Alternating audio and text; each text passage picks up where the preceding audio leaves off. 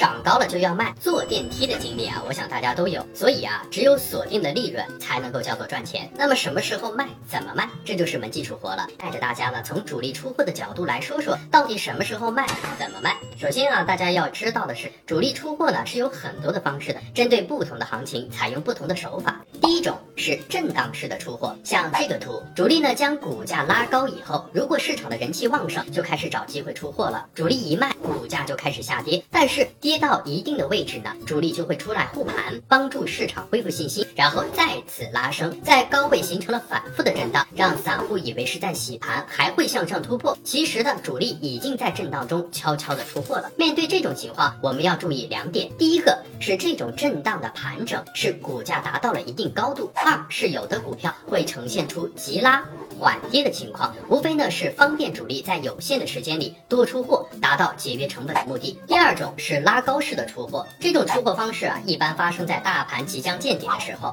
这个时候市场人气旺盛，很多散户被上涨冲昏了头脑，不顾一切的追高，以为买到就是赚到，而主力呢就是借着人气出货。试想一下。没有人气，这么多的货哪里派得出去呢？这个时候啊，主力一边呢会放出利好，一边呢在上档呢事先挂好卖单，利用对倒形成放量的上涨，引导跟风盘的吃货。实际上，随着股价的上涨啊，主力的筹码已经在不知不觉中转移到了散户的手上了。机构的大票特别适合这种出货的手法，这些大票平时走起来慢慢吞吞，一到狂飙的时候就特别要小心。去年年初的茅台就是采用了这样的手法，一把不知道套了多少追高的游资。和散户。